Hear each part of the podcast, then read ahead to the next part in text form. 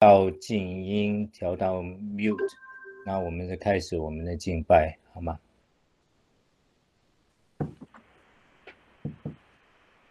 啊，弟兄姐妹平安。嗯、一个小时等待，嗯、本来不长，嗯、可是好像感觉上也不短，啊、还是很高兴，啊、终于又跟大家啊、在呃线上见面。那我们今天呃是奉着耶稣基督的名，我们来到一起。呃，来敬拜我们呃这一位神。呃，诗篇说：“我歌颂你的时候，我的嘴唇和你所属我的灵魂都必欢呼。” Amen。嗯。呃，让我们呃以心灵和诚实一起来到神的面前，呃，来欢呼宣告他的名。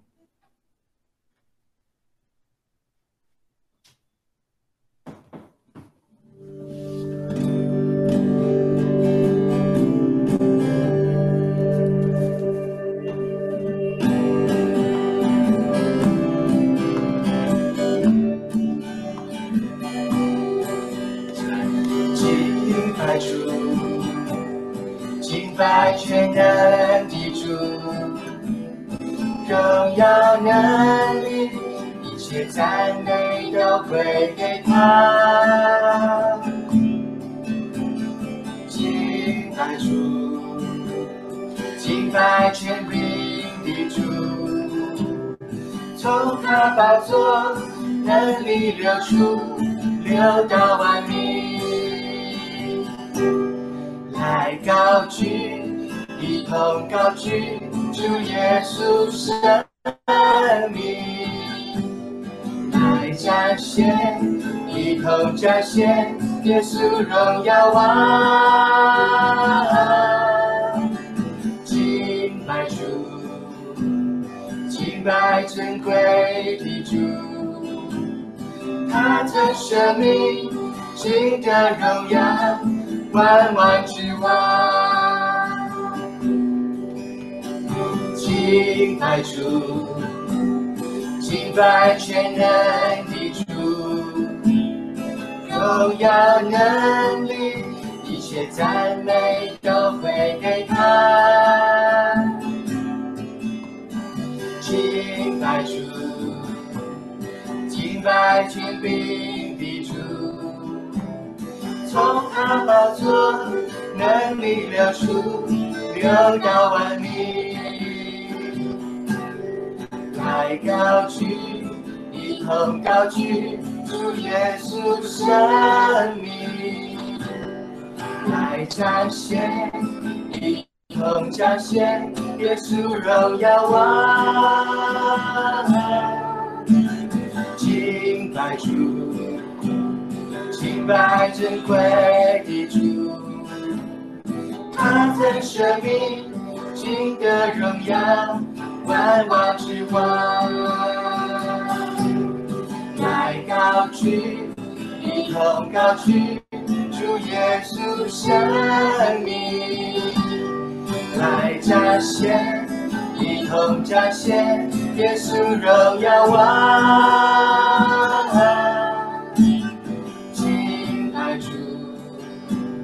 敬拜尊贵的主，他的生命，尽得荣耀，万王之王。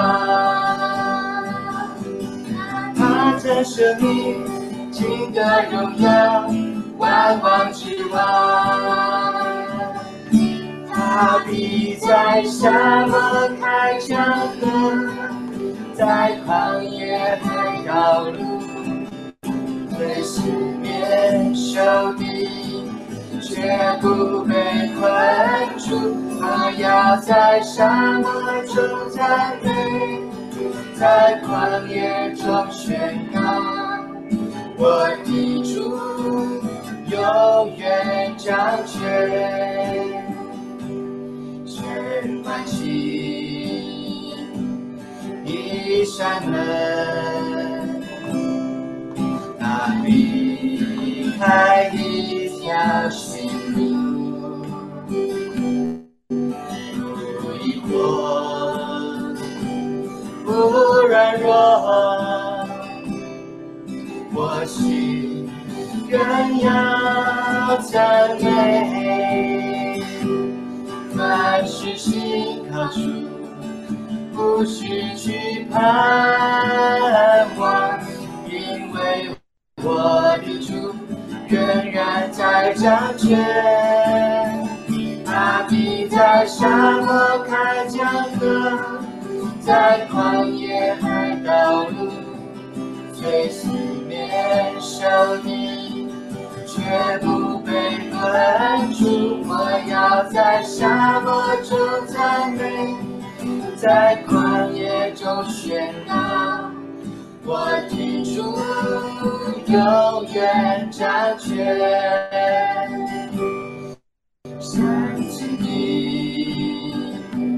在于你，求去定你的代替，是旨意不能满足，我心仍要美，凡事信靠主。不失去盼望，因为我的主仍然在掌权。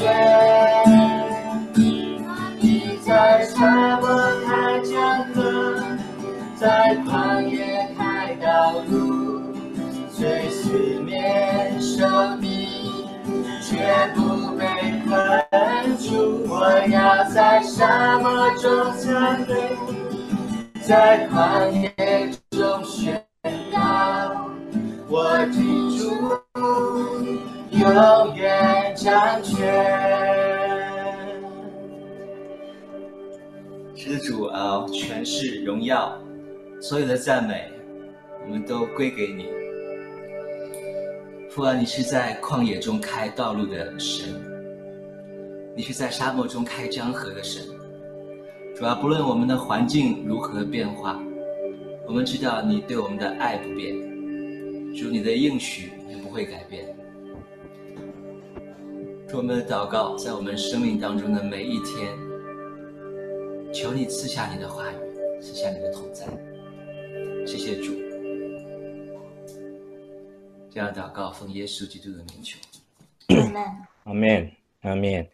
好，弟兄姐妹，我们会来读一段的经文，啊、我们读的，看，我们会读《帖撒罗尼迦前书》，啊，不知道大家能不能看到我现在这一段的经文。呃，如果看不到的话，就请大家打开圣经《帖撒罗尼迦前书》第五章，从第二到第六节。然后我啊念念给大家听哈，因为你们自己明明晓得，主的日子来到，好像夜间的贼一样。人正说平安稳妥的时候，灾祸忽然忽然临到他们。如同惨难临到怀胎的妇人一样，他们绝不能逃脱。弟兄们，你们却不在黑暗里，叫那日子临到你们像贼一样。你们都是光明之子，都是白昼之子。我们不是属黑夜的，也不是属幽暗的，所以我们不要睡觉，像别人一样，总要警醒、警警守。好啊，弟兄姐妹，我们一起来来祷告，好吗？天父上帝，我们感恩，在今天早上，虽然啊受有不同的那个原因，我们是晚了来呃敬拜你，但感谢主，让弟兄姐妹还是啊、呃、大部分我们都可以呃一起来敬拜。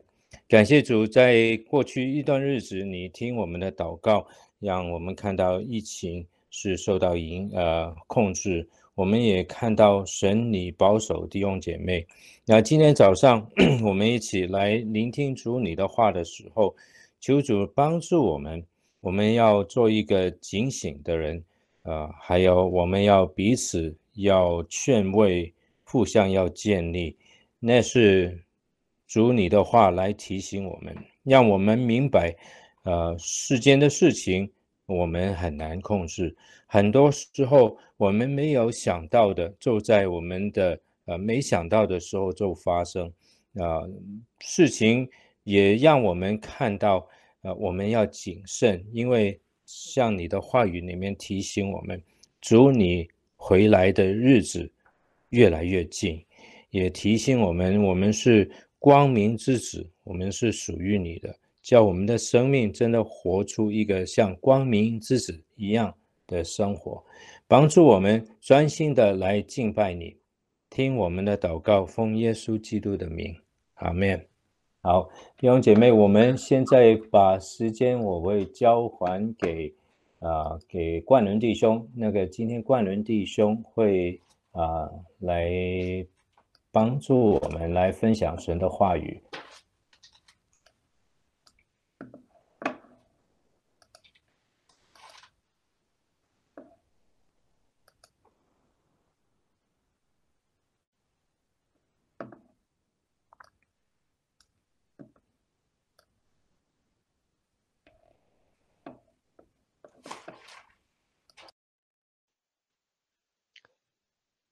弟兄姐妹平安。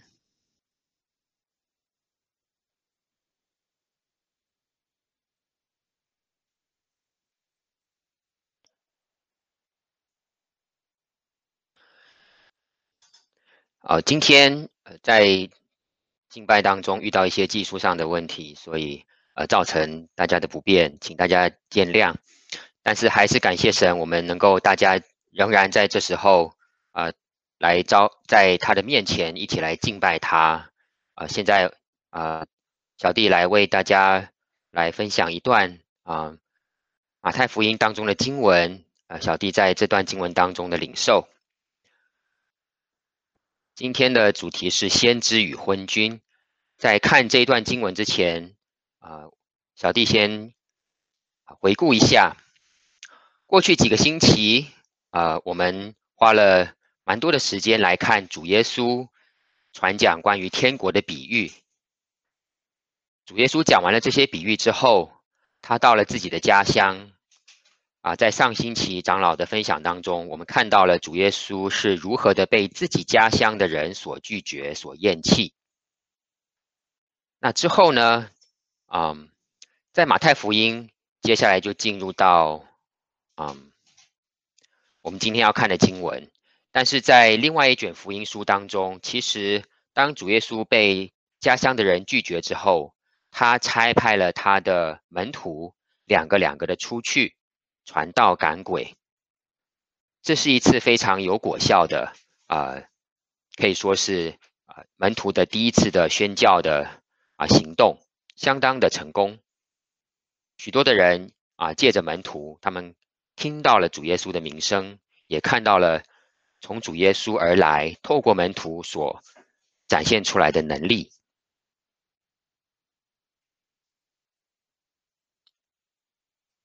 好，这就是我们今天要看的经文，在马太福音的第十四章第一到第十二节。那大家如果比较愿意看自己的圣经，也可以看自己的圣经。那我们就先一起来把这段经文念过一遍。马太福音的第十四章第一到第十二节。那时分封的王希律听见耶稣的名声，就对臣仆说。这是施洗的约翰从死里复活，所以这些异能从他里面发出来。起先，希律为他兄弟腓力的妻子希罗底的缘故，把约翰拿住锁在监里，因为约翰曾对他说：“你娶这妇人是不合理的。”希律就想要杀他，只是怕百姓，因为他们以约翰为先知。到了希律的生日，希罗底的女儿在众人面前跳舞，使希律欢喜。希律就起誓，应许随他所求的给他。女儿被母亲所使，就说：“请把施洗约翰的头放在盘子里，拿来给我。”王便忧愁，但因他所起的事，又因同席的人，就吩咐给他。于是打发人去，在监里斩了约翰，把头放在盘子里，拿来给了女儿女子。女子拿去给他母亲。约翰的门徒把尸首领去埋葬了，就去告诉耶稣。刚才我们把这段经文念过去，会感觉到从头到尾，到了结局是一个，这是一个蛮悲伤的故事。但是我们仍然可以从这个故事当中来学习到一些呃一些功课。呃，今天我给大家的主题就是先知与昏君。那从刚刚的经文，大家都可以看得出来，谁是先知，谁是昏君。那么先知就是施洗约翰，他所代表的乃是啊、天国，而希律就是呃今天主题当中的昏君，他是一个世界上的。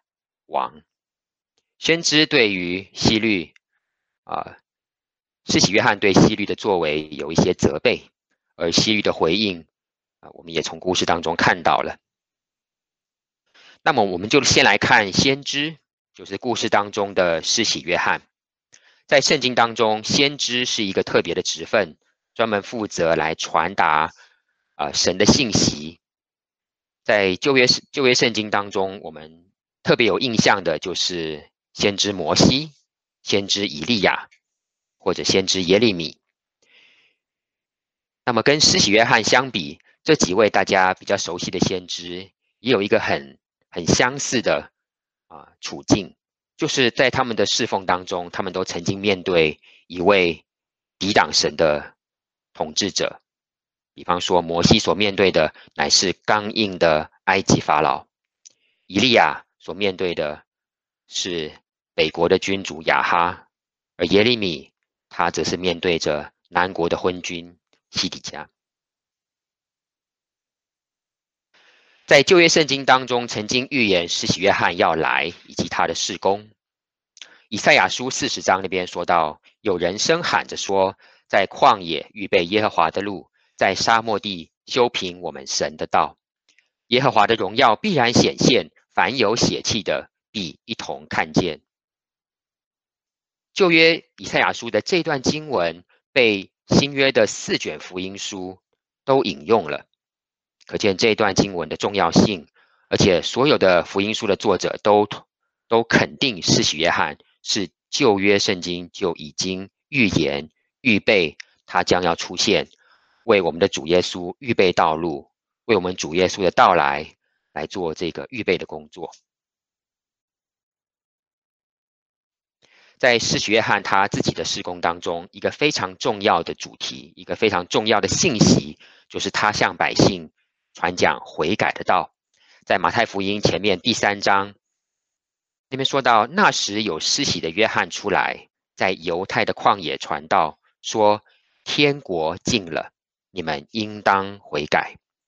为什么施洗约翰会说天国近了？因为他知道那位比他还要大的，也就是主耶稣将要来。那主耶稣就代表着天国，主耶稣来到世上，代表神的国要更进一步的来彰显，更进一步的来临到这个世界。那么要来接受这个天国，上次我们有说到，我们要来接受这个天国之子的身份，我们要来得着。天国之子所能够享有的福分，第一件事情，人们应该要悔改。约翰对着百姓传讲悔改的道，甚至对于一些民间的领袖也是如此。在马太福音，同时也说到，约翰看见许多法利赛人和撒都该人也来受洗，就对他们说：“毒蛇的种类，谁指示你们逃避将来的愤怒呢？”你们要结出果子来，与悔改的心相称。我们可以看见约翰的勇气，他即使面对的是那些宗教的领袖，比方说法利赛人，他知道，不管是一般的百姓，还是宗教的领袖，在神的面前都一样需要悔改。所以他对着这些宗教的领袖一样，甚至他的责备是更激烈的，要他们结出果子来。与悔改的心相称。好，刚刚看了先知施洗约翰，我们接下来看今天故事当中的希律，他是一位昏君，他完整的名字叫做希律安提帕，他的父亲就是马太福音第二章所提到的希律王，或者一般我们称为大希律。那大希律那个时代，他统管着整个的以色列地，还记不记得年幼的耶稣出生没多久？有东方的博士要来拜他，那些博士来到耶路撒冷，就遇见了这位大希律。后来，这位大希律他其实想要杀害幼儿耶稣，但是博士没有回去找这位大希律，于是这位大希律王就差了他的士兵，残忍的把伯利恒的男孩都杀尽了。那么，今天我们故事当中的。这个希律安提帕就是大希律的儿子。那大希律他还有其他的儿子啊，也都分封在不同的地方做王。严格说来，希律的家族从大希律一直到他的儿子孙辈啊，他们是一个权贵的阶级。他们其实是以东人，以东人就是以扫的后代。在旧约当中，我们知道以扫是雅各的哥哥，所以他们跟以色列人。啊、其实是不同的民族，只有在很久很久以前，啊、他们曾经有血缘上血缘上的关系。所以这个希律的家族，他们其实是由罗马皇帝来册封，能够在以色列地治理以色列人。我们知道，其实以色列作为神的选民，啊、最正统的以色列的王应该是大卫的后裔。所以，这个希律家族在这边治理以色列人，真的是名不正言不顺。以色列的百姓其实对这个希律家族统治他们，基本上抱着一个相当排斥的心态。那么，我们看到今天的这个故故故事的主角希律安提帕，他的封地是在加利利，其实就是耶稣的成长的地方。他的京城在一个叫做提比利亚的城。值得注意的是，根据历史学家的考究，希律安提帕他的王宫是建立在一个很古老的以色列人的坟地之上。在以色列人的律法当中，坟地是不洁净的。但是这个希律安提帕居然在那样的地方来建立他的王宫，我们可以看得出来，他对以色列人的律法，他真的是一点都不关心。在这边给大家看这整个希律家族的家谱，前面最上面的是大希律王，他下面有好几个儿子，这好几个儿子都是不同的妻子所生的，都是同父但是异母的兄弟。那么今天的故事当中的女主角就是希罗底，其实希罗底也是希律家族的一份子，她是大希律的孙女。好那原本她是嫁给了她的一位叔叔，就是希律斐利一世。但是有一次，西律安提帕去拜访他这位同父异母的兄弟，居然就跟希罗底啊发生了不寻常的关系。于是希罗底就离开了她原本的丈夫希律斐利一世，去跟希律安提帕结婚。而当时希律安提帕自己也是也是有妻子的，所以我们看到在这样一个权贵家庭里面，这个男女关系的混乱，实在是不单只是当时的以色列百姓看不下去，连我们今天的人都觉得这实在是匪夷所思。从这样的关系当中，这样的一个权贵家庭里面，我们看得出来，希律安提帕这个人，他爱的乃是世界的权力和情欲。虽然他是以色列百姓的治理者，他统管以色列地的一部分，但是他对神的真理、对神的律法，他真的是一点都不关心。好，看完了这两个故事主人翁的背景，我们再回来看马太福音十四章的经节，我们就能够了解到为什么约翰会被下在监里。希律为他兄弟腓利的妻子希罗底的缘故，把约翰拿住锁在监里，因为约翰曾对他说：“你娶这妇人是不合理的。”我们从约翰的话可以看得出来，非常可能约翰是当面的来责备希律，因为他娶了他兄弟腓力的妻子，这完全不合乎啊以色列人的律法。希律就想要杀他，只是怕百姓，因为他们以约翰为先知，施洗约翰在以色列人当中的侍奉，非常得到以色列百姓的认同。所以希律这一个名不正言不顺的统治者，把约翰抓起来，但是他顾忌百姓，因为百姓都尊敬施洗约翰。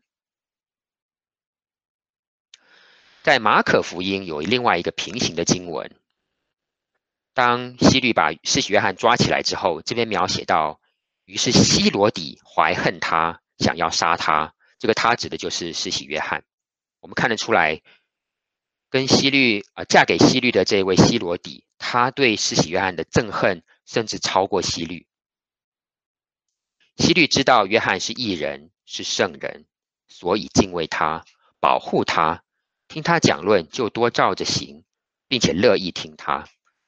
所以从马可福音对同一件事情的记载，我们发觉在希律和希罗底之间，甚至是希罗底对约翰更加的憎恨。更想要杀掉施洗约翰，而希而希律呢，他其实拿不定主意。他是一个昏君，他在一个强势的妻子身边，其实他左也不是，右也不是。所以这边经文当中多照着行，在古抄本当中，有的古抄本是做犹疑不定，或者就是表示他非常的迷惑。他听了施洗约翰所讲的，其实他。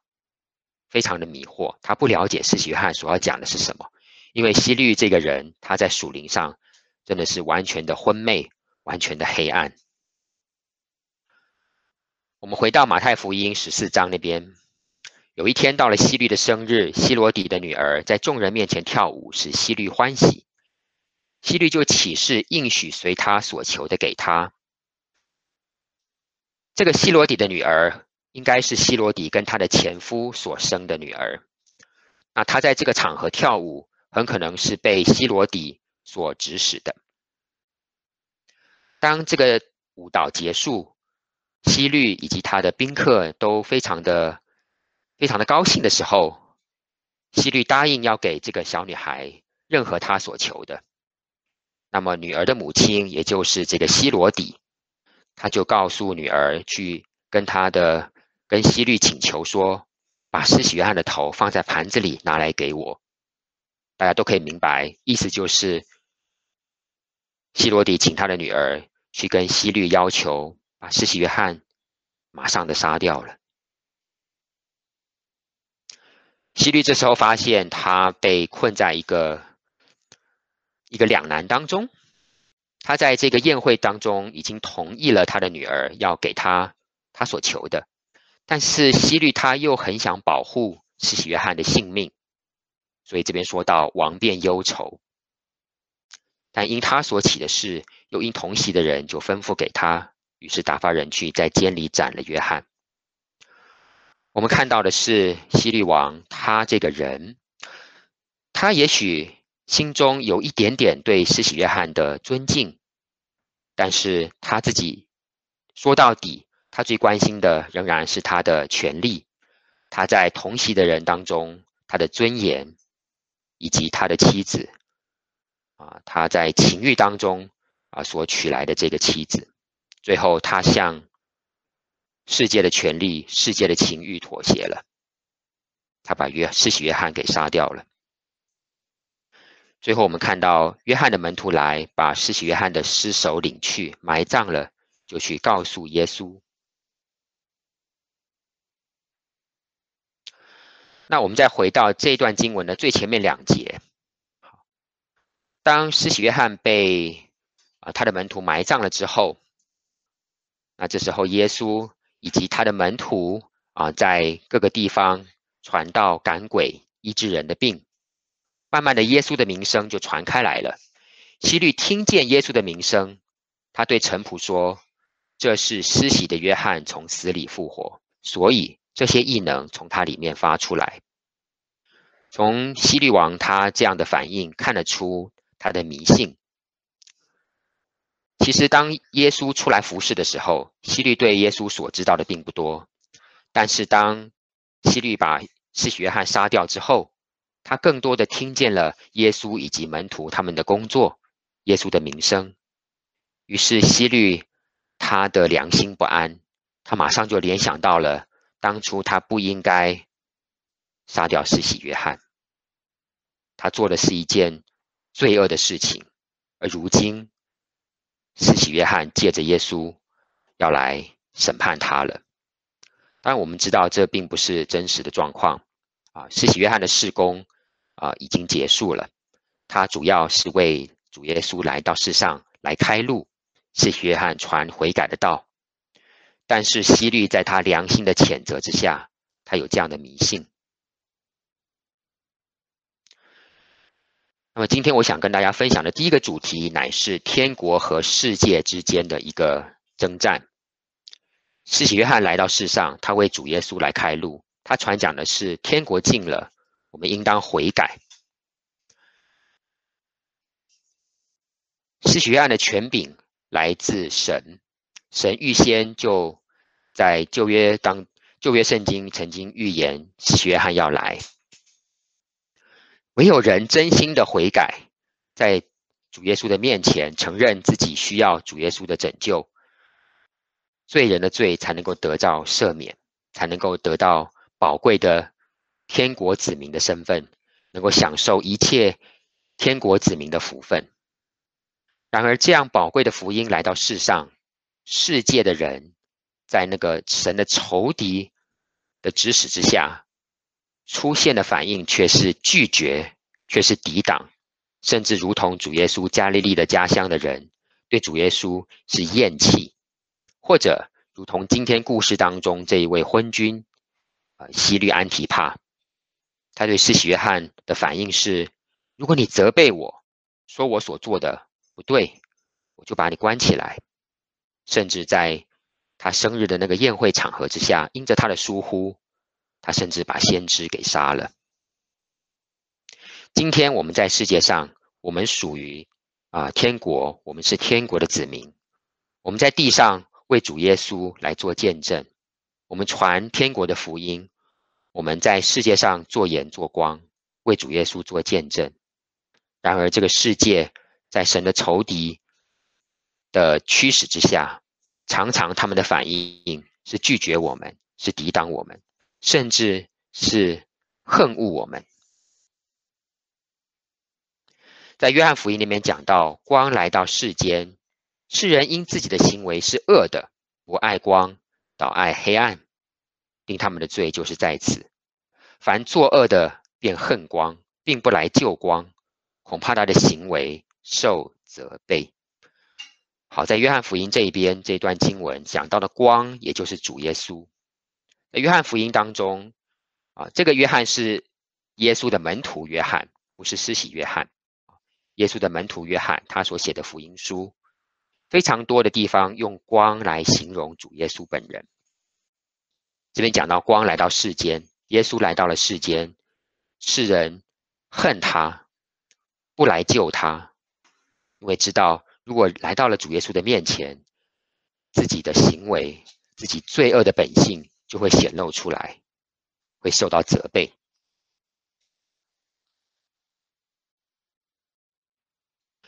接下来，我想跟大家分享关于今天我们看的这个故事的第二个主题，就是责备与作为。如果我们再回顾刚刚这位希律安提帕，他受了施洗约翰的责备，他的作为是什么呢？他的作为是抵挡，他把施洗约翰关在监里，最后他把先知。给杀掉了。他知道自己所做的是错的，所以当他听见了耶稣的名声，他就迷信以为是施洗约翰的鬼魂复活了，要来审判他了。然而今天呢？今天活在地上的基督徒、主耶稣的门徒们，其实我们也需常常的会需要神的责备。今天没有先知会来责备我们。啊，先知的职分，其实在施洗约翰之后就已经停止了。但是先知的功能，在新约圣经当中有许多地方提到。好，今天所谓的做先知，就是讲神的话。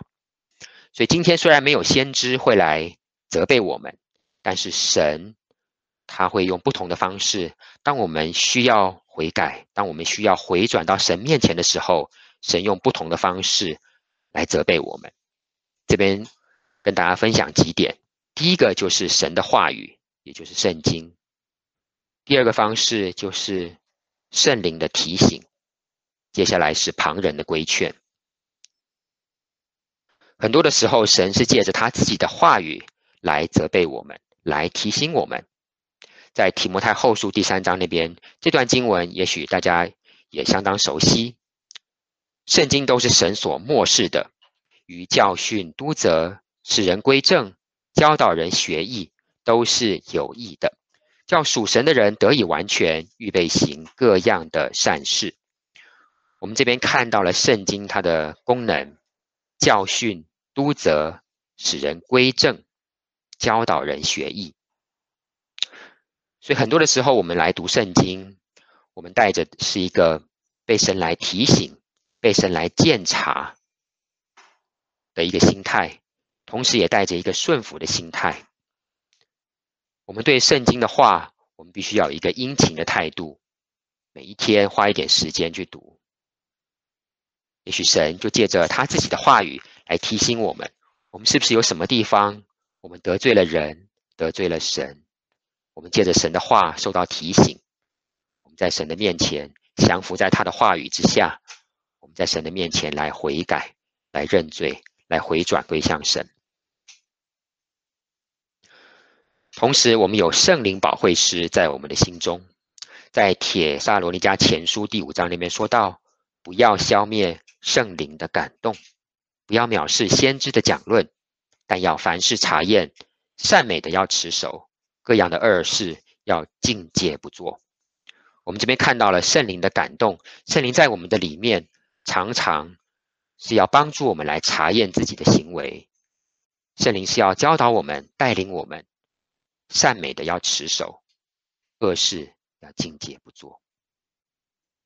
这是我们在。啊，今天活在地上，身为一个天国的子民，我们所享有的一个福分。圣灵，他也是神，他与我们同在，他在我们的里面，常常的借着他的感动来引导我们。神常常也是借着圣灵的感动来责备我们。最后，我这边说到旁人的规劝，首先是啊。呃同样的信徒弟兄姐妹之间，在加拉太书第六章第一节说到：“弟兄们，若有人偶然被过犯所胜，你们属灵的人就当用温柔的心把他挽回过来，又当自己小心，恐怕也被引诱。”是的，我们肢体之间很多的时候啊，我们也会看到我们身旁的弟兄姐妹是不是有什么地方啊，在这边说到被过犯所胜。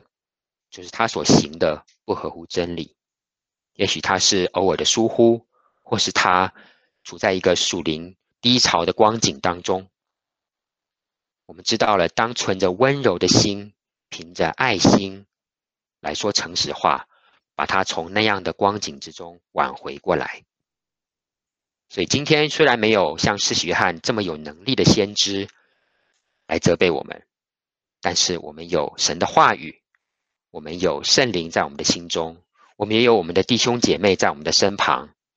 神会透过他们帮助我们。当我们行行的不正，当我们偏离了神的道的时候，神借着这些方式来提醒我们，甚至来责备我们。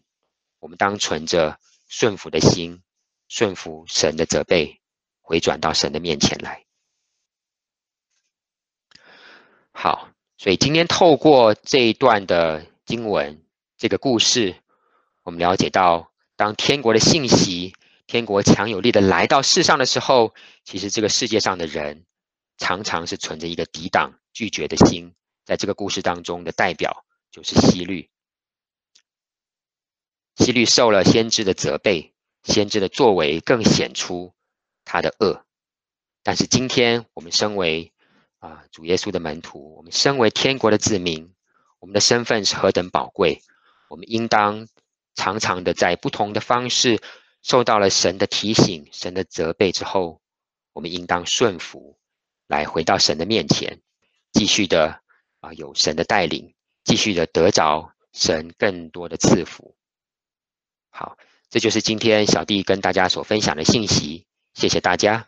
我们把时间交给我们的冠全弟兄，他会为我们做一段啊关于教会所支持的宣教士的近况的分享。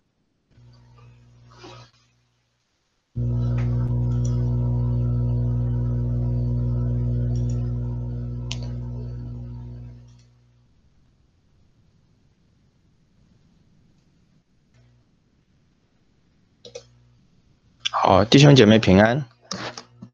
啊，大家能听到我说话？啊，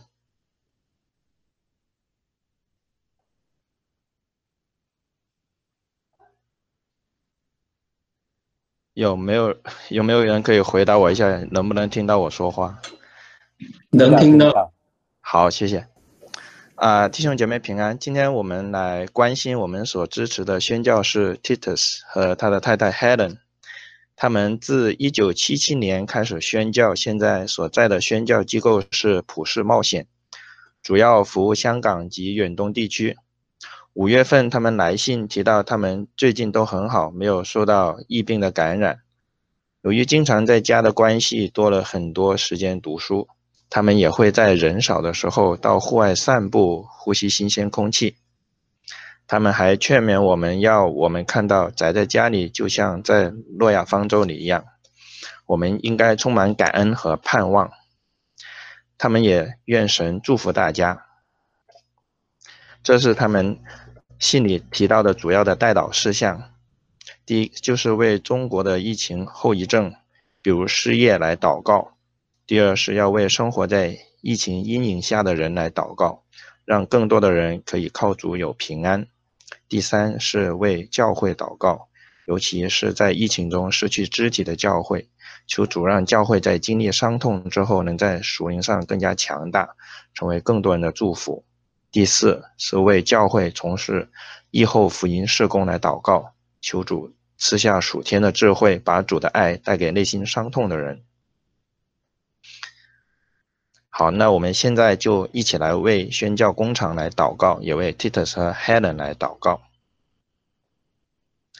主啊，你的旨意是要人人得救，明白真道。感谢你，因为你所差遣的宣教士在所信的道上恒心根基稳固。主啊，在这万人空巷的时候，仍然是你做工的时候。你做工的时候，我们便要跟从你做你的工。主啊，求你继续来爱你的子民，更求你继续使更多的人归向你，特别是光照那些受疫情影响的人，或是信心动摇的人。在我们身体受困的时候，在我们身体不适的时候，主，你让我们的灵更加清醒，让我们更认清标杆的方向。主啊，求你继续看顾你爱的宣教士 Titus 和 Helen，保守他们的身体。赐给他们更大的智慧来做好你的工。这样的祷告是奉主耶稣基督得胜的名求，阿门。好，现在把时间交给长老。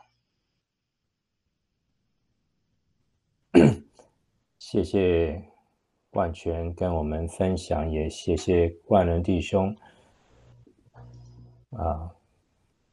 帮我我们一起来看神的话语，